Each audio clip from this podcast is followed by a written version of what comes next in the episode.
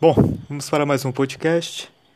E o plano inicial desse podcast era fazer uma espécie de resposta a um áudio passado, aquele sobre o anime 86 e a grande aposta, em que eu discuti questões relacionadas ao problema da paralaxe, enquanto a nossa perspectiva com respeito à questão da cisão e a cisão social ou não, e por aí vai. O que acontece? Eu tenho um amigo, né, que já até mandei um abraço, então novamente mando um abraço para ele, que é o João Vitor. É um dos meus melhores amigos, foi quem me motivou quando ele ficou sabendo que eu tinha interesse em montar um podcast nesse sentido. Ele me motivou a realmente fazer esse meu empreendimento, porque muitas vezes eu tenho ideias e elas ficam no saco, não as efetivo. Ele me motivou, ele está constantemente escutando o que eu publico, ele comenta, e muito tempo antes de eu começar esse projeto, nós sempre conversamos bastante por WhatsApp de questões variadas e é sempre com áudios muito longos. Então ele, ele me manda vários áudios, eu mando vários áudios de volta. E eu pensei, ah, então, se tem alguns áudios que eu mando de 5, 10 minutos, dá para fazer isso de forma pública, né, nesses formatos de podcast. Tanto é que um dos objetivos iniciais era fazer áudios curtos de só 10 a 15 minutos, que era similar àquilo que eu já fazia no WhatsApp com ele, mas acontece que eu falo demais, né? Então, quando eu começo a falar, eu não paro e vou falando, falando, falando. Que é uma coisa boa, acho que um das grandes, um dos grandes nervosi, nervosismo, nervosismo, opa, o negócio tá falhando aqui. Mas o professor fica muito nervoso quando ele começa a dar aula, né? principalmente o professor jovem que está entrando agora na sala de aula, porque é, e principalmente professor de universitário, né? Porque o professor de colégio dá aula de 50 minutos. O professor universitário é uma hora e meia. Então ele fica nervoso porque ele não sabe se vai conseguir preencher o conteúdo, né? Falar em uma hora e meia. Então você vai terminar a aula em, sei lá, 20 minutos e, e aí, faz o quê no resto do tempo? Fica batendo papo? Fica contando a vida? Bem, se bem que é isso que alguns fazem, né? Senta e fica falando sobre a vida e a gente aprende muito mais sobre a vida deles do que sobre o filósofo, sobre o tema em questão. Mas isso é um, um, um motivo de nervosismo. Ó, agora saiu. Nervosismo. Dos jovens professores, eu aparentemente não vou ter esse problema. Mas talvez eu mate os alunos de tédio, né? Isso é sempre uma possibilidade. Isso é algo que me deixa nervoso também. Mas eu começo a falar muito, então os áudios ficam um pouco mais longos do que o esperado. Pois bem, né, meu objetivo era fazer uma espécie de resposta, porque naquele podcast específico, o João Vitor comentou, me mandou um áudio, ele fez uh, várias perguntas, são perguntas bastante pertinentes, e eu estava pronto hoje para falar, mas o que acontece?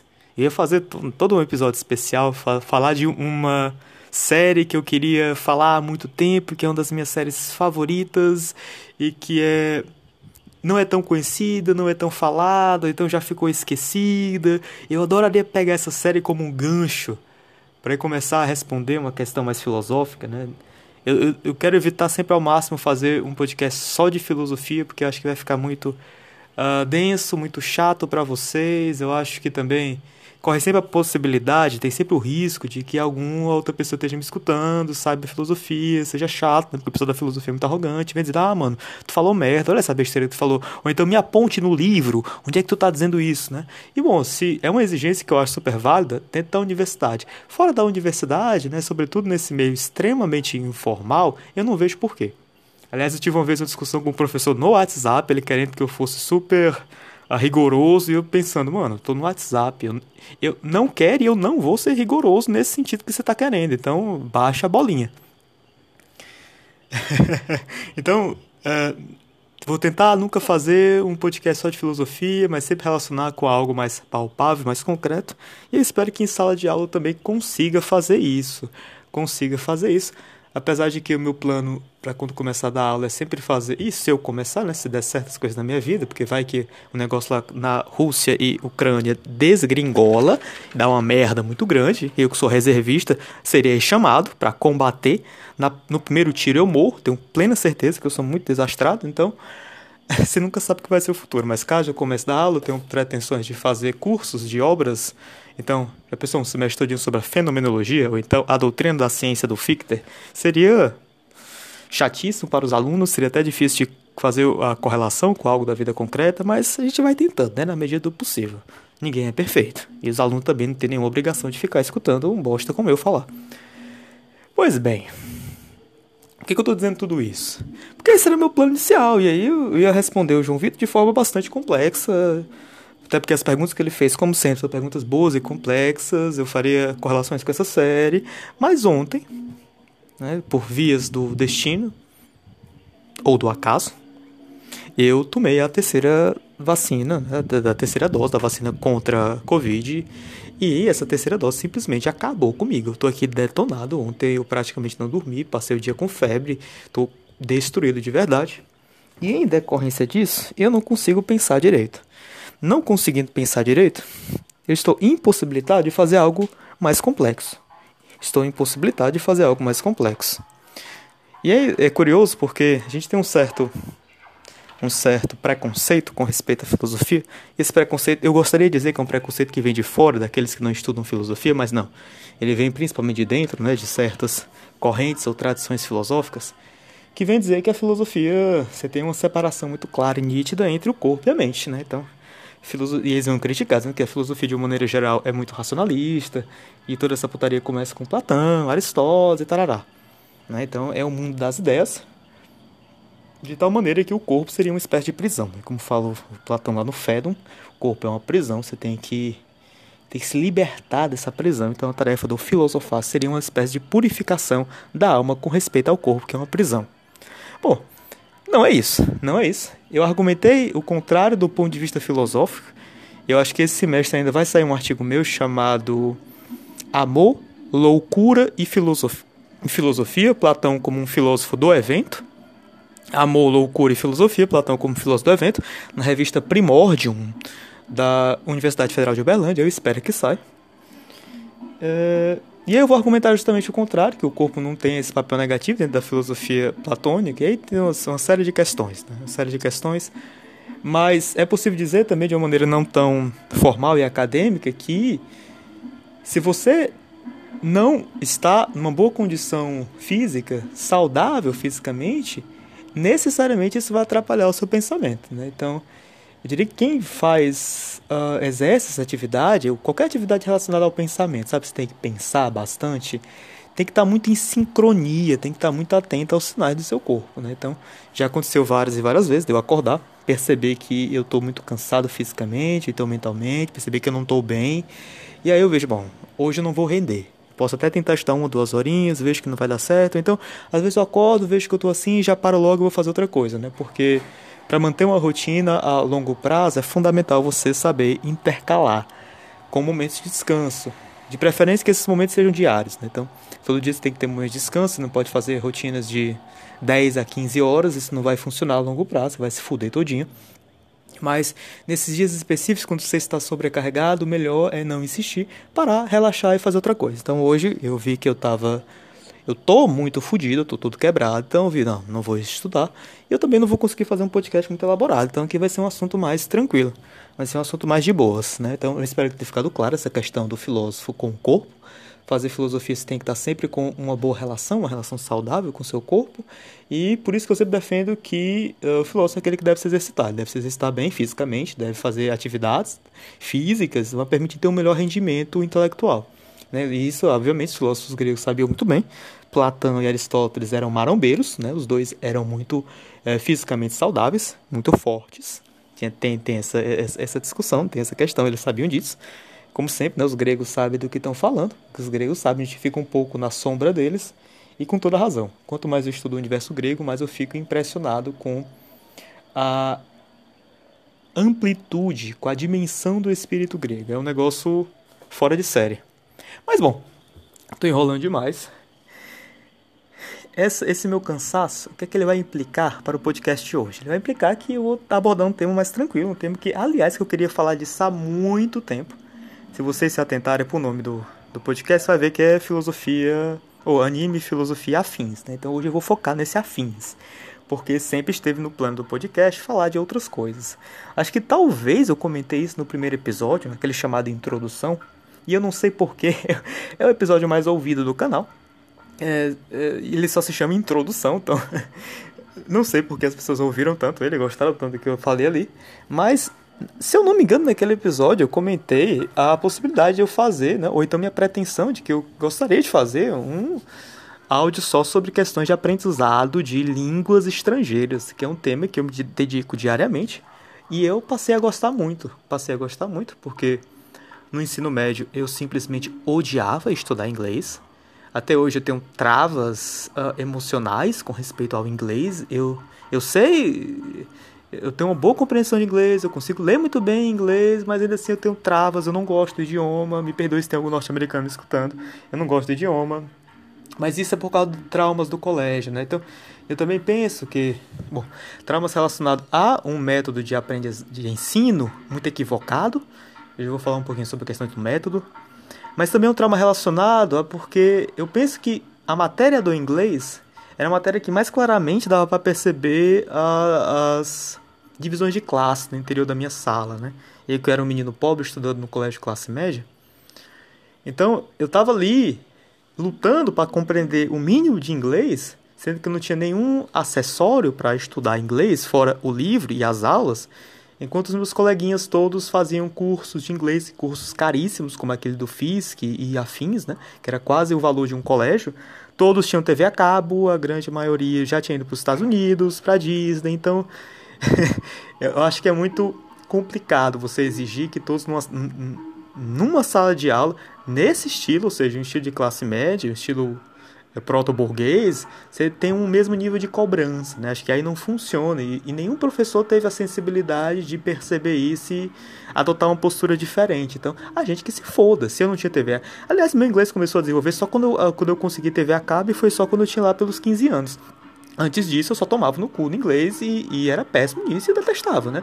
Porque, bom, isso é toda uma discussão paralela, né? Porque escola é um negócio, ao menos no, nos moldes neoliberais, e eu não sei se vocês sabem, mas o Ceará é mestre de exportação de um molde neoliberal de educação é o Ceará, com colégios como Farias, Farias Brito, Aridiçá, Master, Antares. Eles exportam esse modelo educacional para todo o Brasil. Então, eles, são, eles, eles estão na base, são os pilares desse, desse desastre que está se generalizando, porque colégio hoje. Sabe aquele negócio do pessoal do direito que viram concurseiros, né? São.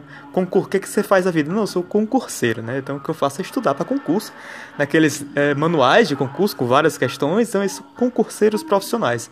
Então o colégio nos moldes neoliberais é uma protoforma de concurseiro, né? mas concurseiro para o Enem. E aliás, Enem é outra coisa que eu simplesmente detesto. Eu acho uma catástrofe total, total. Mas outro dia eu falo disso, né? Até porque são temas que me interessam também. Mas de qualquer maneira, de qualquer maneira, eu tinha esse esse pé atrás, esse problema emocional com o inglês. E acabei que eu me perdi um pouco aqui. Eu, eu, apareceu uma mensagem no celular, eu fui prestar atenção e me perdi. Mas o que eu gostaria de dizer é que desde o começo, do início desse podcast, eu tinha a pretensão de falar e desse assunto sobre aprendizado de idiomas tanto porque eu tive essa experiência no início com o inglês, foi uma experiência muito desagradável, mas por força da minha formação, uh, todo mundo que é da filosofia, eu já comentei, tem que estar tá sempre estudando novos idiomas, né? Tanto porque o bom é sempre você estar tá lendo os autores no original, pelo menos ter a capacidade de comparar com o texto original e também porque muitas obras filosóficas de comentadores, ou então obras, obras recentes mesmo de filósofos que estão ainda vivos, não vão chegar aqui no Brasil, então vão demorar muito a serem traduzidas. Sobretudo obras de certos comentadores nunca vão ser traduzidas para o português. Então, e aliás, comentadores fundamentais, isso acontece muito. E quanto mais o filósofo que você está estudando é, digamos, eu não diria desconhecido, mas mas, uh, mas uh, eles seriam tanto. Uh, não é considerado como um dos grandes, sabe, da tradição. Por exemplo, um Kierkegaard. Todo mundo conhece da filosofia, conhece o Kierkegaard, mas quem já parou para ler o Kierkegaard, sabe? Ou então um Cícero. Uh, tem outros, né? Tem vários nesse sentido, que são conhecidos de nome, mas ninguém nunca parou para sentar e ler de fato. Então, nesse, o ideal é que você saiba um o idioma do autor, então pelo menos você saiba idiomas como francês, inglês, alemão, porque sempre vai ter traduções desse, desse autor para esse idioma, sempre vai ter tradução dos comentadores dele para esse idioma. Gente, tem um vizinho escutando música horrível aqui. Gente, vizinho de Fortaleza é a coisa mais mal educada que existe. Eles escutam música alta mesmo, estão nem aí se os outros gostam ou não, que se foda. Então, se você tem pretensões de morar em Fortaleza, eu digo logo, não faça isso, que todo mundo aqui é um bando de pau no cu de merda. Pois bem, então uh, quem faz filosofia tem essa obrigação de estar tá indo atrás de outros idiomas, estar estudando. E a questão de você estudar idiomas é que você não não se trata simplesmente de você aprender um idioma e seguir com a vida, né? Porque se você não utilizar esse idioma, você simplesmente vai perdê-lo, vai perdê-lo. Então, em 2016 eu fiz um ano de francês, né? Naquela época eu não sabia como estudar um idioma de fato, eu ainda estava nos moldes do colégio, né? Como foi no colégio que eu aprendi a estudar, e aliás, no colégio eu nunca aprendi a estudar, minhas notas eram sempre péssimas, eu era um péssimo aluno. E eu não sabia como estudar. Então o que acontece? Eu estava tendo contato com o francês durante um ano, sem saber direito como estudar. E depois disso, por uma série de, de coisas da vida que acontecem, eu acabei perdendo o francês, né? Então, há dois anos, ou dois ou três anos, eu tive que começar do zero, estudar francês, sozinho, sem auxílio de curso.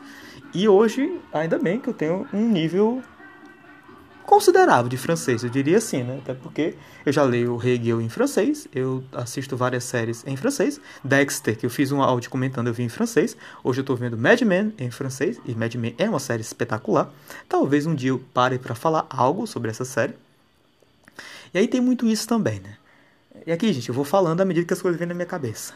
Tem muito isso também. As novas tecnologias, no sentido de dessas plataformas de streaming, elas possibilitaram que nós dessemos um salto qualitativo no estudo desses idiomas. Por quê? Porque essas, essas plataformas possibilitam, e a primeira vez que eu tive contato com isso foi com a Netflix, que você assista uma série ou um filme dublado para outro idioma. Então, se ele é produzido nos Estados Unidos, em tese ele está em inglês, mas você pode colocar para italiano, pode colocar para francês, para alemão. E isso permite que você tenha um contato com o idioma muito mais ativo, sabe? Muito mais que ele esteja presente na sua vida. E a questão de idioma é sempre uso, é sempre você estar em contato diário com ele.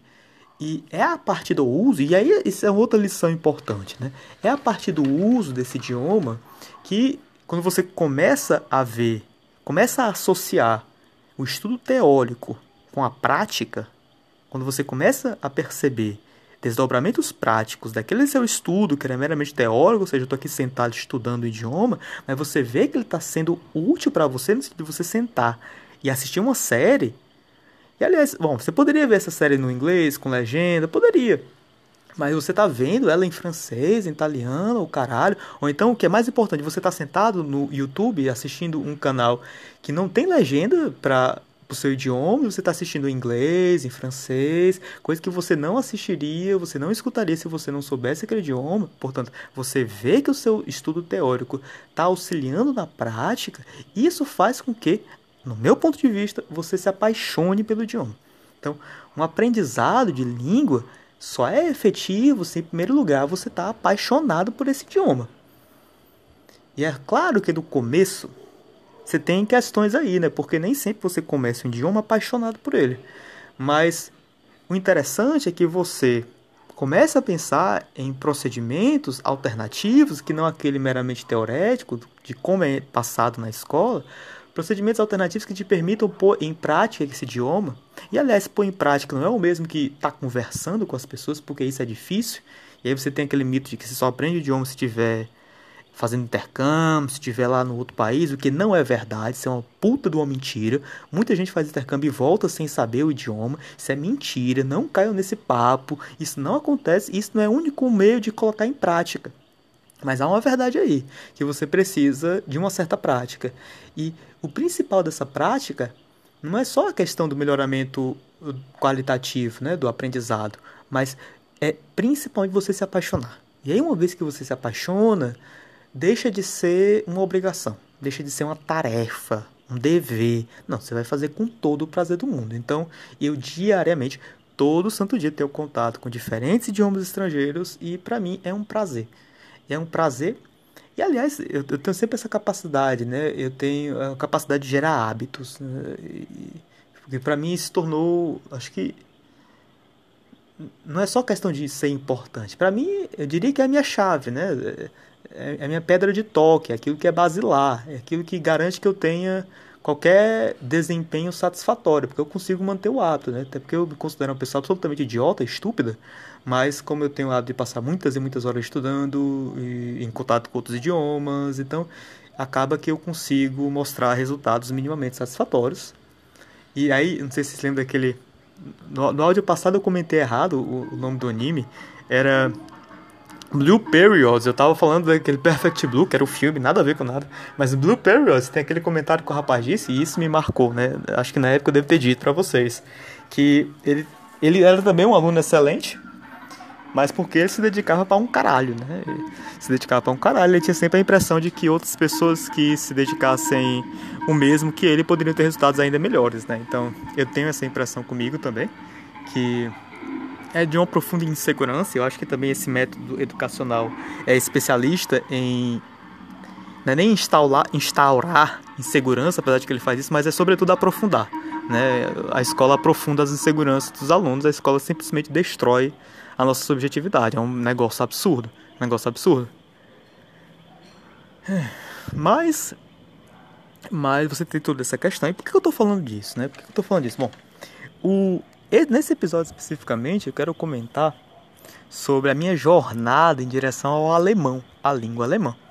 Porque esse ano eu decidi estudar alemão. E aí tem duas coisas que eu gostaria de falar. Primeiro, né, eu gravo esses, esses podcasts na plataforma Anchor. Mas eu sei que dá para escutar no Spotify e em várias outras plataformas. Eu gravo na Anchor. E nessa plataforma existe a possibilidade que eu veja de onde é que está vindo o meu público. Né? Então eu sei quem é que tá, quantas pessoas me escutarem, eu sei o país em que elas estão me escutando. E a coisa mais curiosa do mundo, eu nunca imaginei que isso fosse acontecer, mas é, o número de brasileiros que me escuta é idêntico ao número de, é, do pessoal da Alemanha que me escuta. Então, eu não sei exatamente porquê. Se você é da Alemanha e está me escutando, um forte abraço, um forte abraço. Aliás, eu estou pensando nesse podcast deixar o meu e-mail, aqui no, na descrição do vídeo. Então, qualquer coisa, entre em contato comigo. Sei lá, mano, diz qualquer coisa aí pra mim, diz por que, que tu tá me escutando, por que, que te, te levou a isso, como caralho tu achou esse canal, será que tu tá estudando português e tá procurando algo em português pra escutar e manter esse contato diário com o idioma, como eu falei há pouco, isso é importante. Eu faço muito isso, eu sigo muitos canais de outros idiomas para manter esse contato. E se for o caso, entre, eh, venha falar comigo e quem sabe agora que eu vou começar o alemão, a gente troca experiências. E também isso é importante porque se de fato há pessoas da Alemanha que estão me escutando para treinar o português, né, se elas inventar, bom, elas já têm, elas já sabem um idioma difícil que é alemão, eles querem, aí estão querendo adicionar outro difícil que é o português. Eu acho o português é um idioma com muitas particularidades, é difícil para um caralho. A, a própria galera aqui eh, do Brasil não sabe falar português direito, eu incluso. Aliás, isso é uma questão muito importante, né? A primeira coisa que você tem que deixar de, de para trás quando vai estudar um idioma é essa pretensão de querer falar um idioma perfeitamente. Mano, eu não falo o meu idioma perfeitamente, porque caralho, eu vou querer falar outro idioma perfeitamente, isso não faz o menor sentido. Outra coisa também, ah, você tem que perder o sotaque, tem que falar como norte-americano. Eu fazia curso de inglês, era sempre esse discurso, tem que falar como norte-americano fala. Aí a primeira questão que me vem à mente é, bom, quando o norte-americano vem aqui pra porra do Brasil e tentam falar português, eles não acabam com o sotaque deles. Não, é sempre um português meio bizarro, porque eles misturam com o inglês e fica um negócio muito curioso. Aliás, eu, eu gosto dessas misturas, né? Eu adoro séries que você tem, sobretudo aquelas misturas de inglês com espanhol. Acho a coisa mais linda do mundo. Séries como uh, a série lá do Pablo Escobar, Narcos, mas também a série Vida, são séries que misturam português e espanhol, acho a coisa mais linda do mundo, então não vejo por que acabar com isso. E tem outra questão também, tem outra questão, é que você não tem essa, né, de acabar com o sotaque, e as pessoas não falam o próprio idioma perfeitamente, e tem outra coisa também, o que é o inglês norte-americano, né? Os Estados Unidos tem, tem 50 estados, tem 50 estados. Você já viu alguém eh, falando alguém do Texas falando inglês e comparando com alguém de Nova York, você acha que é a mesma coisa? Você acha que é o mesmo sotaque?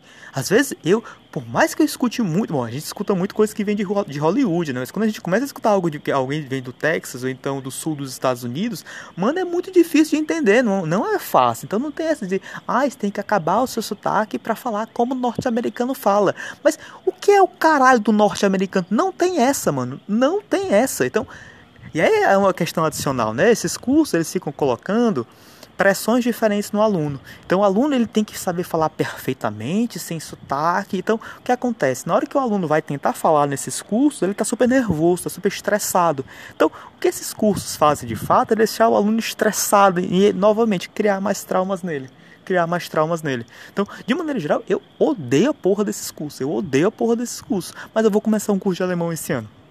E aí, antes de entrar nesse tópico, só para terminar o assunto que eu estava falando, né? Se você é da Alemanha, está me escutando para é, aprender português, fala comigo, porque eu vou tentar falar português de uma forma ainda mais clara, vou tentar ser mais devagar, Uh, vou tentar não usar tantos uh, jargões, não, que às vezes eu falo como o Mano Brown, né? Então, tem isso. Então, às vezes eu falo como o Thiago Ventura. Vocês conhecem o Thiago Ventura? Ele é um comediante brasileiro. Adoro ele, adoro, adoro, adoro.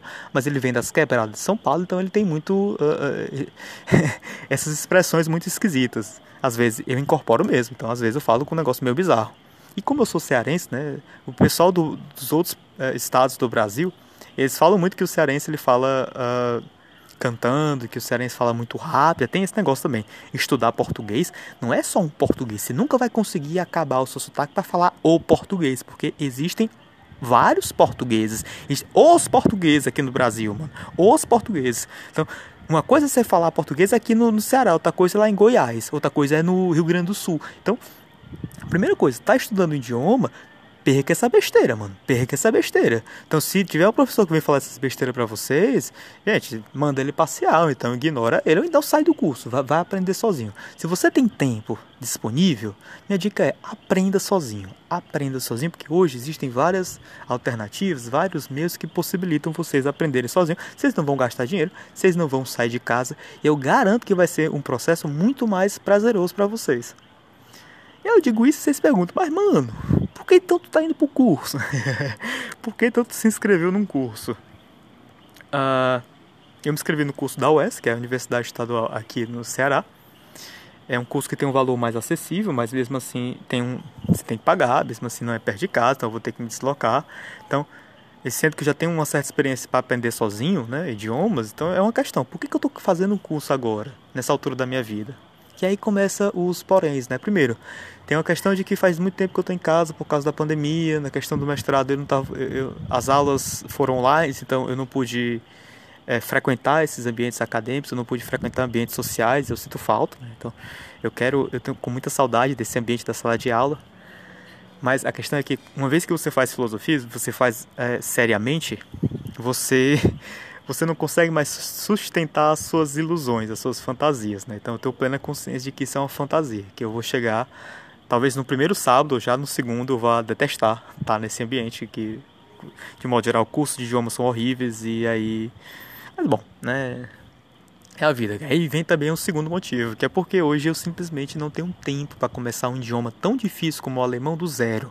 Do zero e aí eu vou precisar de um certo auxílio. Meu plano é fazer só um ano de curso e depois continuar aprendendo sozinho. Uma vez que eu souber o beabá, uma vez que eu souber o basicão, e o basicão é, é o mais importante, né? o fundamento do idioma é o mais importante, não tem como você saltar. Uma vez que eu souber isso, eu pretendo aprender sozinho, né? Continuar sozinho em casa. Mas agora eu não estou com tempo de fazer isso. Então eu vou me forçar a sair de casa, vou me forçar a tirar um tempo do meu dia, todo santo dia, para que eu possa estudar alemão. Porque eu estou começando a sentir, na minha formação acadêmica, intelectual, estou começando a sentir falta do alemão, né?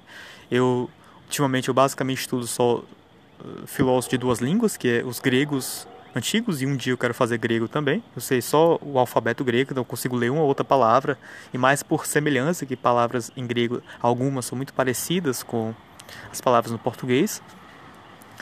Então eu eu consigo entender uma coisa ou outra, mas eu quero saber, eu quero chegar a um nível de compreensão a ponto de que eu possa sentar e ler um autor grego sem precisar da tradução em português. Isso é muito, isso é muito importante porque uh, os autores gregos, as traduções sempre são problemáticas, sempre tem problemas e porque o, a estrutura do idioma grego é muito diferente da estrutura do português.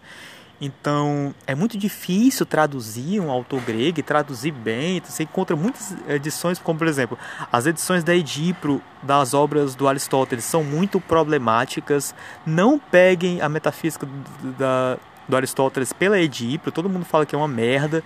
Eu peguei a da Loyola, e a da Loyola tem Aliás, traduções boas do grego são assim: você numa página tem o grego original, na outra página tem o português. Então, se você sabe grego, você vai e compara. Normalmente, esse, esse tipo de produção e de tradução é feito por universidades, por especialistas. Então, eles têm tanta confiança no trabalho dele que eles botam o grego do lado e dizem: mano, tu pode conferir isso. Tu sabe grego, olha pro lado e confere. São as melhores traduções. Mas de uma maneira geral é sempre algo complicado.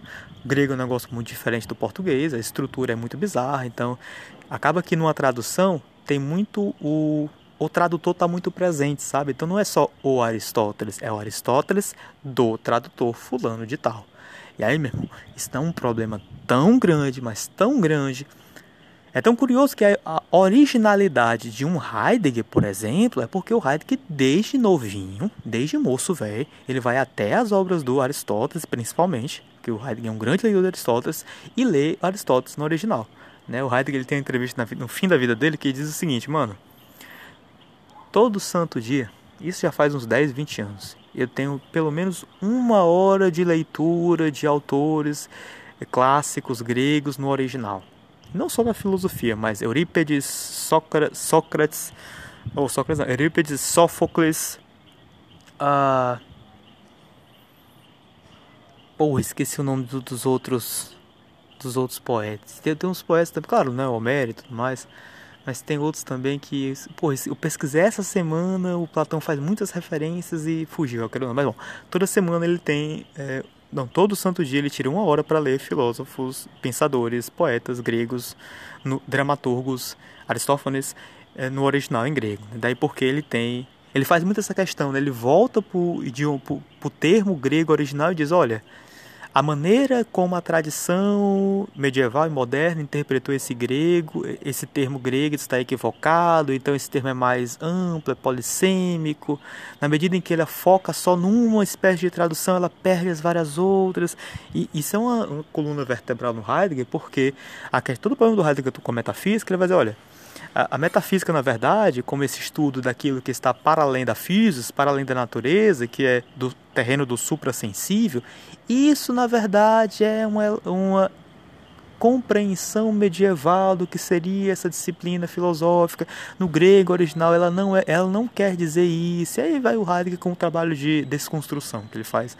E é muito potente, é muito poderoso. Então, physis no Aristóteles quer quer dizer outra coisa, eidos no Platão quer dizer outra coisa, aletheia em Platão, em Heráclito quer dizer outra coisa, sain em Parmênides quer dizer outra coisa. Então, isso, isso é muito a cara do Heidegger. E é isso que faz a obra do Heidegger ser extremamente original. Então, é, não tem como escapar. Uma hora, ou quem faz filosofia tem que se dedicar ao estudo do grego. Isso é muito importante. Mas também estudo do alemão.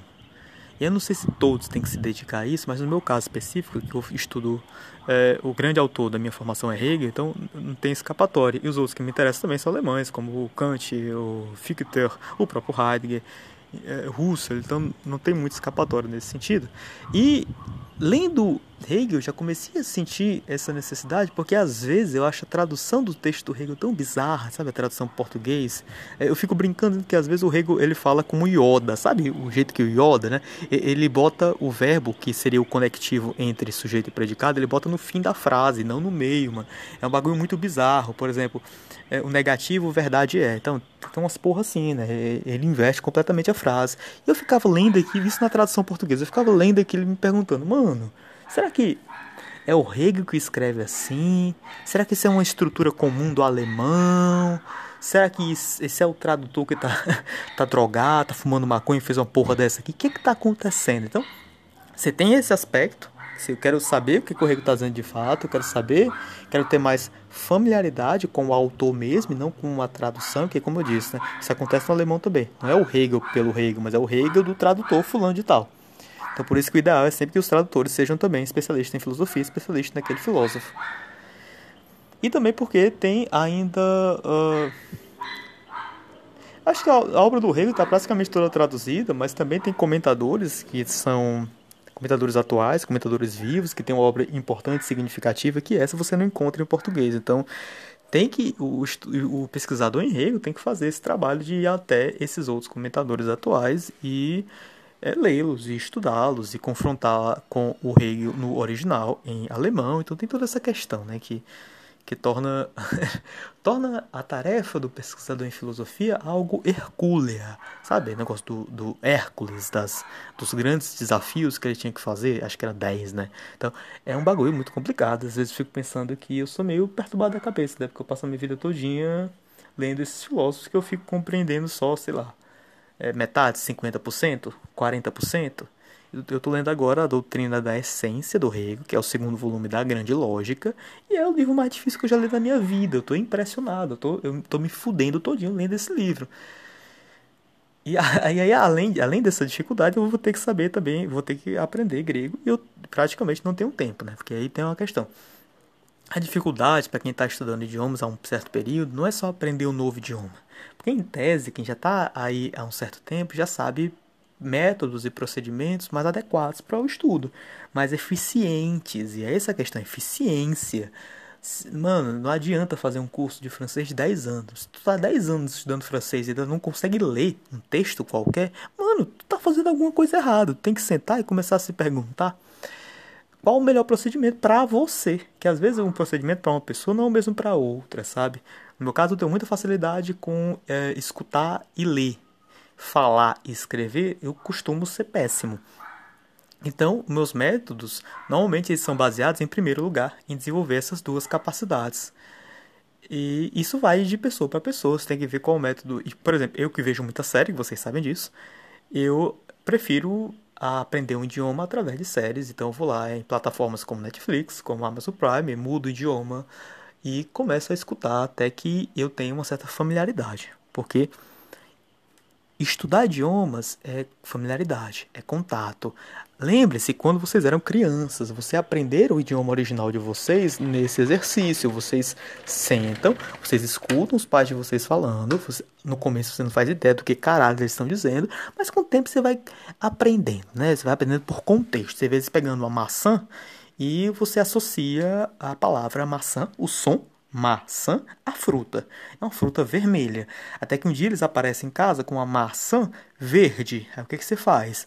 Você entende que maçã não necessariamente é vermelha, mas talvez maçã diga respeito mais à forma da maçã, ao gosto, à estrutura interna e menos à cor. Então, você vai aprendendo o seu idioma assim, por analogias, por tentativa e por erro, porque a criança ela não necessariamente vai falar maçã, ela pode falar maca, mas, maçom, e sei lá como ela vai falar.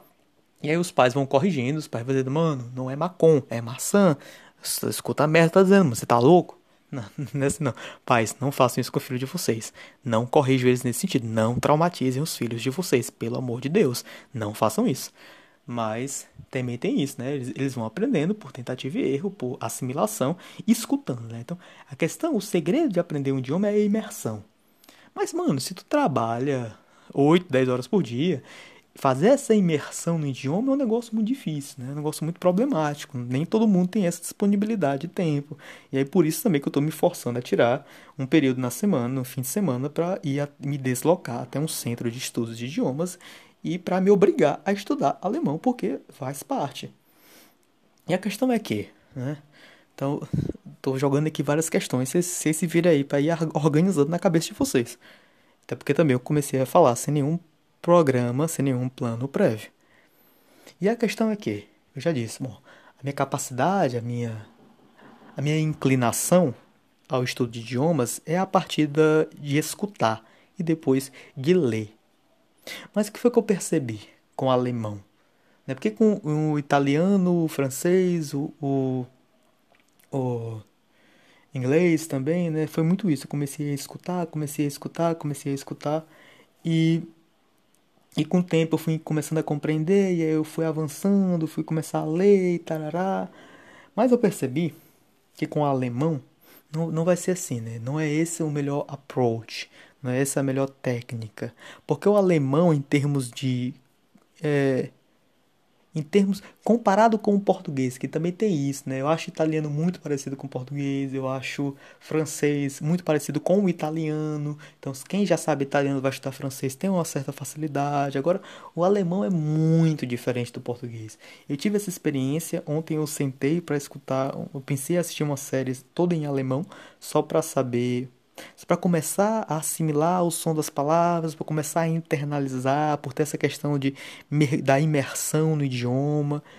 E é um idioma tão diferente do português que eu percebi que esse era, essa seria a estratégia errada. Então, eu já estou tendo que me adaptar. Como é que vai ser essa minha relação? Porque o curso não começou ainda, tá perto de começar, mas não começou ainda, mas mesmo assim já quero ter um certo contato, não quero chegar lá virgem, virgem, virgem. Quero já ter uma certa uma certa pré-compreensão. E aí eu sentei para assistir uma série da Amazon Prime, que aliás é uma série horrível, meu Deus, que série horrível. Também tem isso, né?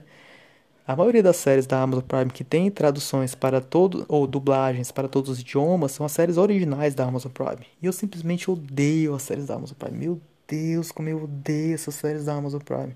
Eu comecei a assistir um, era um desenho animado, era Von alguma coisa, Van alguma coisa, que era um bando de, de caçadores de recompensa, de aventureiros, uma coisa assim, que tinham que fazer uma missão lá pro rei. Meu, eu só, eu só consegui assistir a metade do primeiro episódio, foi horrível, eu quis dar uma de Édipo e furar os meus olhos, porque foi uma experiência tão desagradável. Isso aqui é um problema também das, das coisas da Amazon, né? E das coisas hoje em dia que estão sendo divulgadas, de um modo geral. É porque eles tendem a achar que a violência, ou então o sexo, são qualidades ou seja, são coisas boas per se. Então, o que, que eles fazem?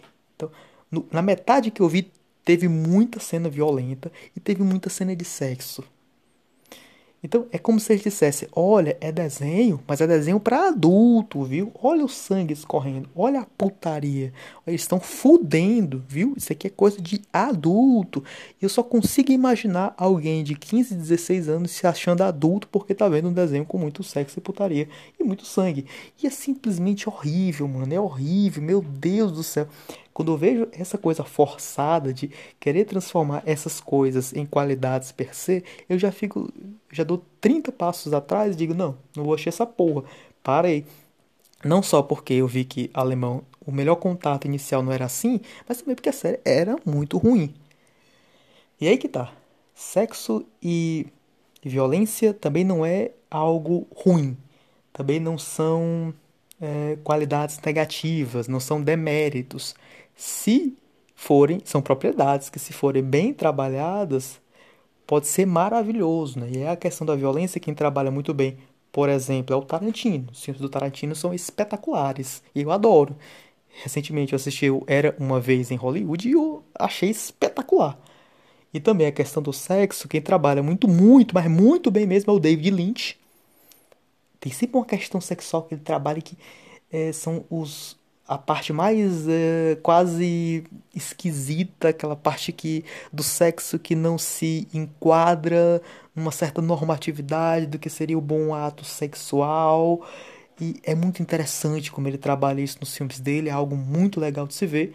Mas também tem o outro aspecto, né, que é os filmes do Pedro Almodóvar, ou Almodóvar, que ele trabalha sempre a sexualidade feminina e é muito interessante muito interessante. Eu diria que são os filmes verdadeiramente feministas que eu conheço. Né? Eles não precisam colocar. O, o Pedro, o Almodovar, não precisa colocar no título dele.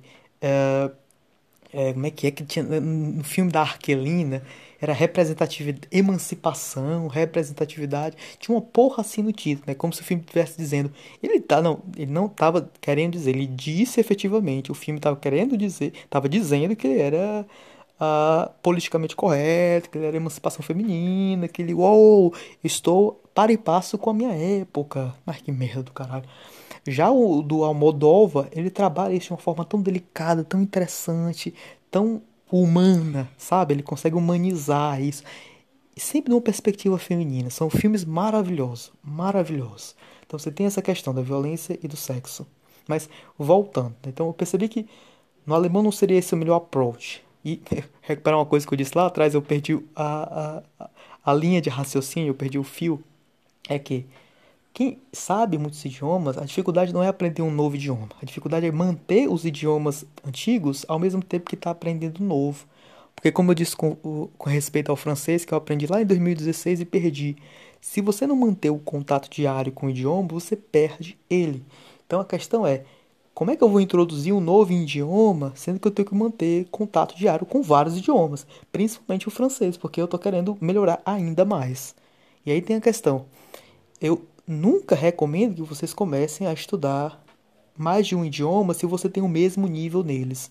Ou seja, digamos que você tenha uh, um nível intermediário em inglês e um nível básico em francês.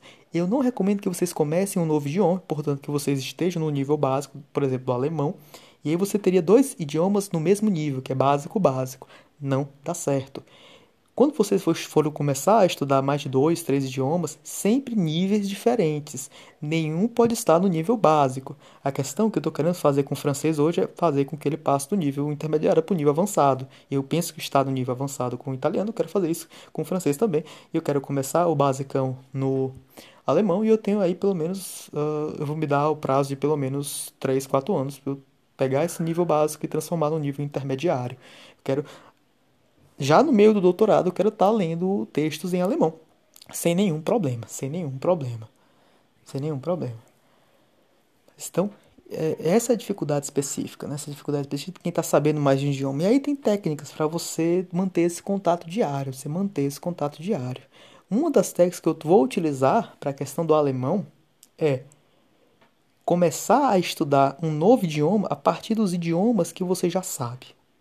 Sabe por que isso é importante?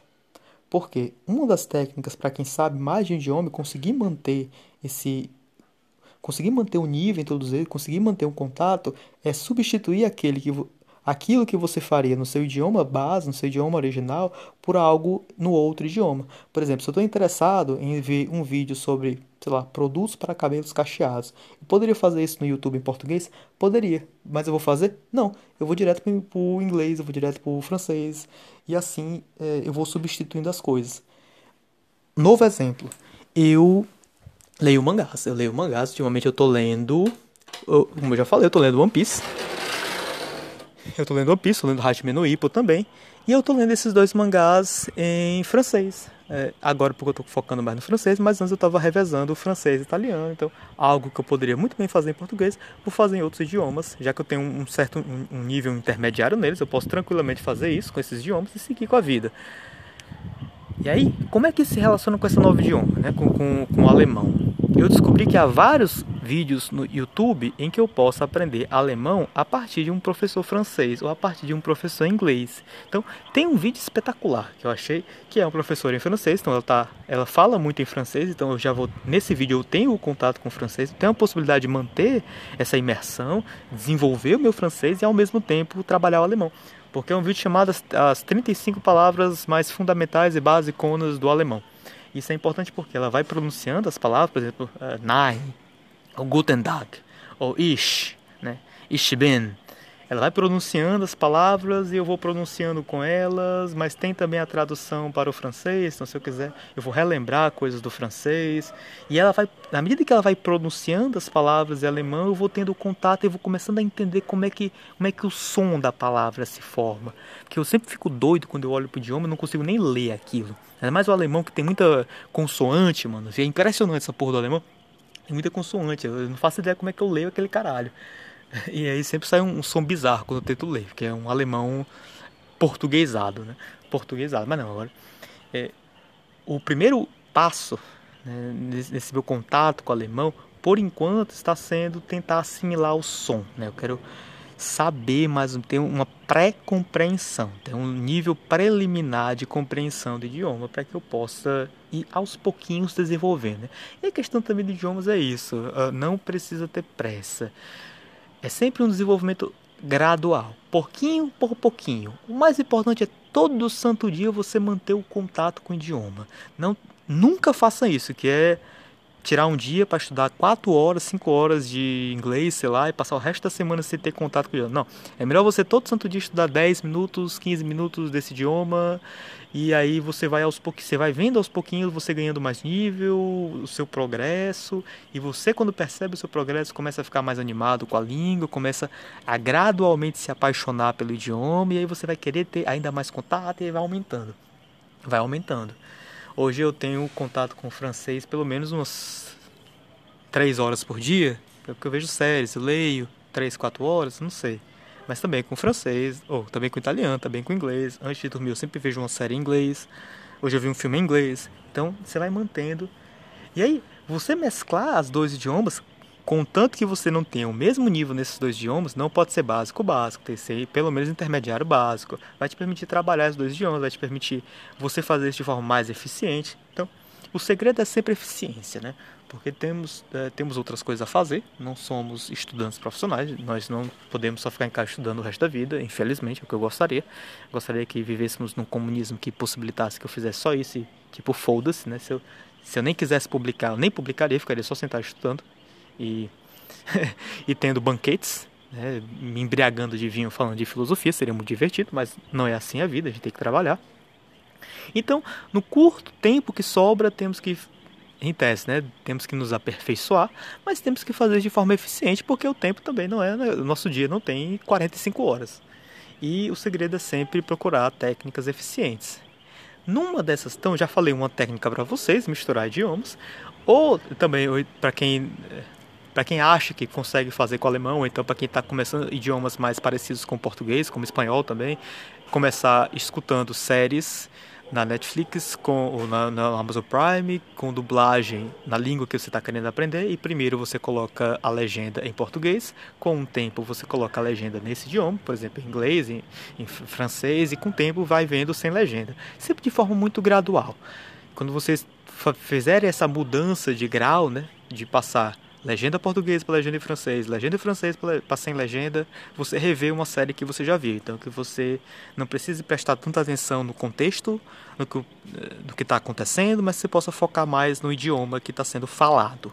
E assim você vai assimilando. Você vai, o personagem fala uma palavra, você repete. O personagem fala uma frase, você repete. Você vai assimilando a estrutura do idioma, você vai assimilando a pronúncia, vai assimilando o tom. Também tem isso, né? São tons diferentes. Francês é mais grave, inglês é mais agudo. E assim você vai percebendo essas particularidades do idioma. Isso é uma forma de ser eficiente. Outra forma de ser eficiente é você usar aplicativos como Anki, ou então em... Bom, eu conheço esse aplicativo que é um aplicativo norte-americano, que quando eu estava querendo estudar técnicas de idioma, técnicas de estudo de modo geral, em vez de pesquisar essas técnicas em português, eu pesquisei elas em inglês.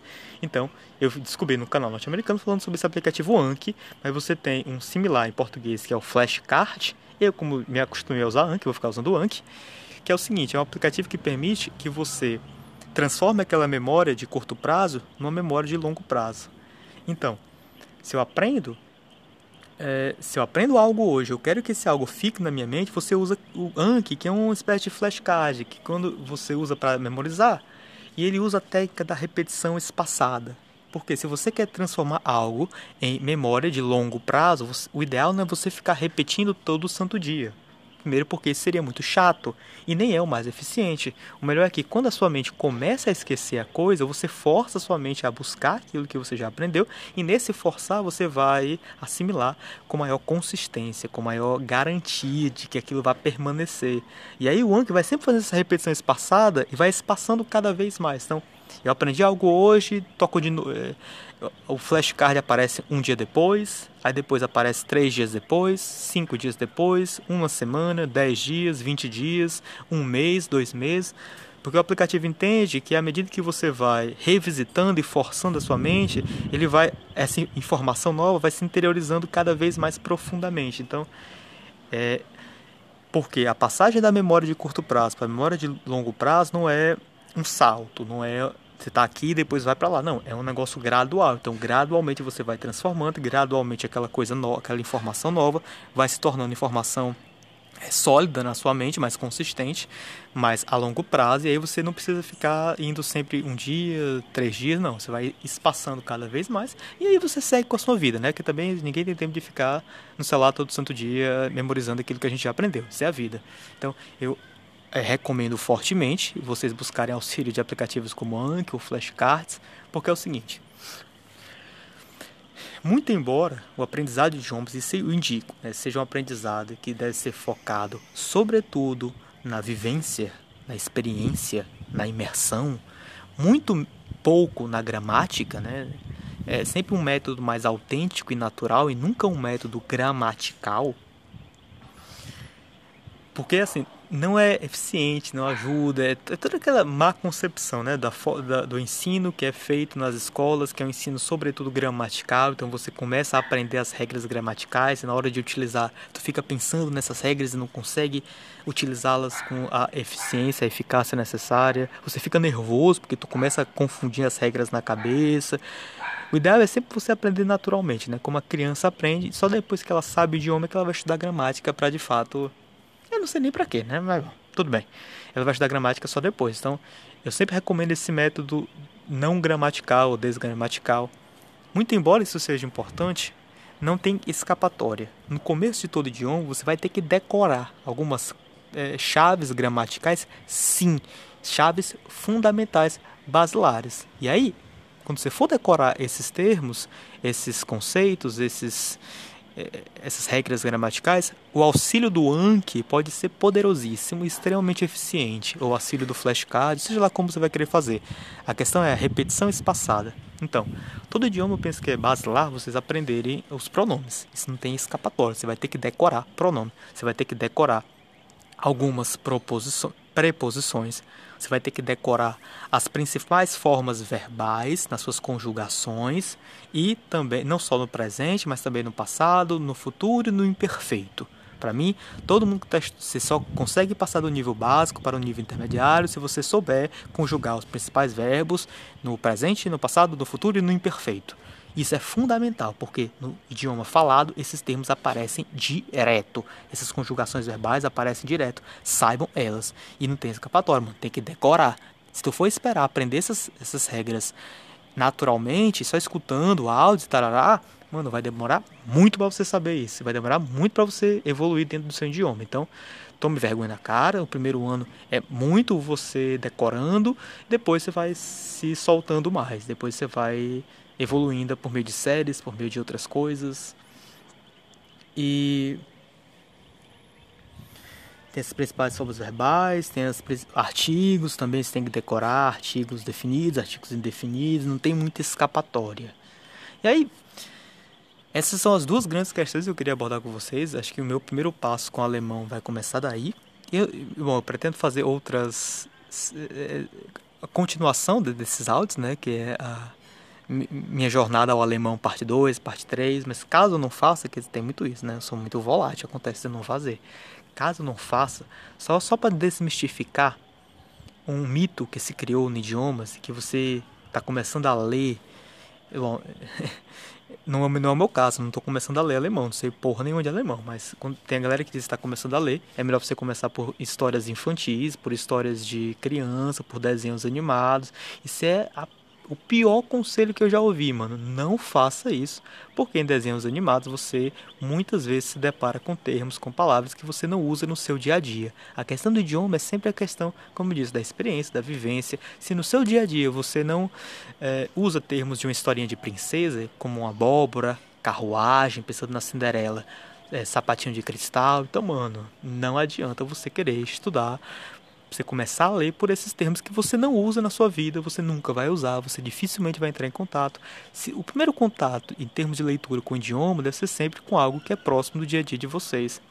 Melhor ainda se for algo relacionado à área de trabalho de vocês, no caso a minha é filosofia, e eu quando eu começo a ler algo, eu sempre procuro o auxílio de jornais, jornais naquele idioma, porque jornais é, tem essa característica, o jornal não pode ser escrito de forma difícil, porque senão não vai atrair o grande público. O jornal tem que ser vendido, tem que ter um grande público para que tenha audiência, ele renda, né? ele tem o seu dinheirinho. Então, se ele quer um grande público, ele não pode usar termos muito difíceis, muito rebuscados, e a depender da matéria do jornal, você vai estar lidando com algo muito próximo do seu dia a dia, né? muito próximo do seu dia a dia, ou então com termos que você está sempre utilizando. Eu recomendo fortemente isso, né? Se for o caso, se vocês estão procurando é, alcançar um nível de leitura básico para passar para coisas mais complexas, comecem sempre com texto de jornal e depois podem ir para texto de filosofia. Porque, sobretudo, se é de um autor que você estuda faz tempo, porque se você já conhece os termos em português, termos em filosofia, em outros idiomas, não são muito difíceis, porque são termos técnicos. Termos técnicos são sempre mais acessíveis do que termos do dia a dia, do que literatura. Ler literatura em um idioma estrangeiro é um dos, mais, dos maiores desafios que você vai ter, porque literatura é difícil. Os termos não são uh, do seu dia a dia, os termos não são a, tão facilmente assimiláveis. Então, comece por algo basilar e vá sempre galgando o terreno, vá sempre subindo o degrau de passinho por passinho, devagar e todo santo dia. Se fizer isso, vai dar certo. Então é isso, esse é o que eu queria falar por hoje. Um forte abraço e até a próxima.